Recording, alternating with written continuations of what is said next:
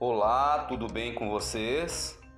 Venho aqui neste áudio agradecê-los pela companhia durante esses meses que estivemos juntos no programa Trânsito na Cidade. Eu convido a todos a sintonizarem a Rádio Cidade Esperança 106.9 FM neste próximo domingo, às 14 horas.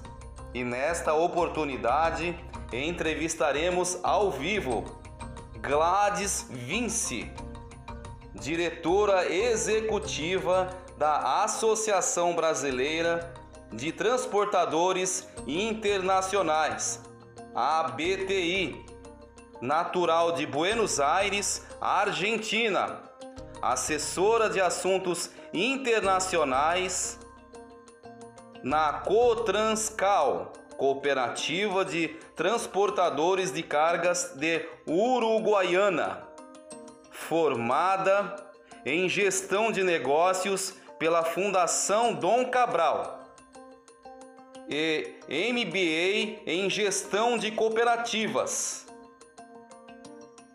E há mais de 30 anos com experiência no transporte rodoviário internacional. Um grande abraço a todos e até domingo, se Deus quiser.